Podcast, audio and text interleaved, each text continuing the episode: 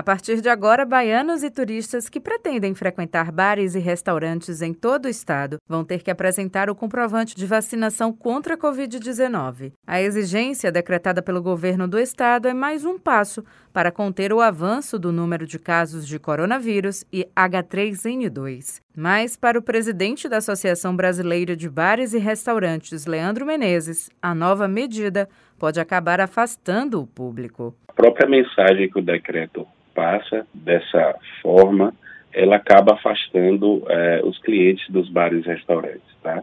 Então, a gente já imagina que vai haver um impacto de diminuição de faturamento, diminuição de movimento nos bares e restaurantes, pela forma da mensagem que o decreto é, passa a realidade da pandemia hoje.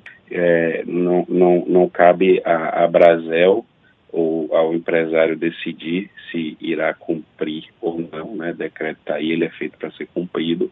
A gente já está preparando um informativo para divulgar ao segmento como inteiro, né? Orientação, como é que deve ser cumprido o decreto, mas isso também não impede a gente dispor a nossa indignação. O presidente ressalta ainda que a segurança na hora da fiscalização é uma dificuldade para muitos bares e restaurantes. Eu estou questionando que, antes de entrar no espaço privado, né, nós podemos e deveremos, segundo o decreto, barrar quem não tem passaporte da vacina. Né?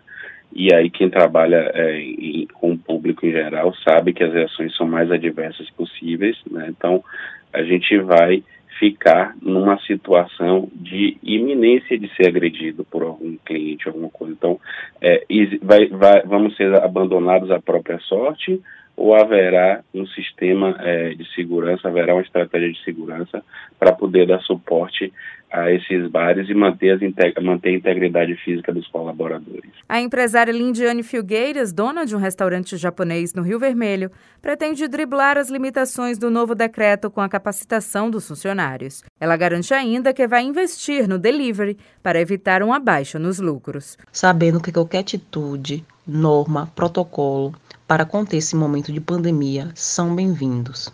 O Sushi irá treinar seus funcionários e orientar a todos os seus clientes que para permanecer no local é necessário que esteja com seu cartão de vacinação.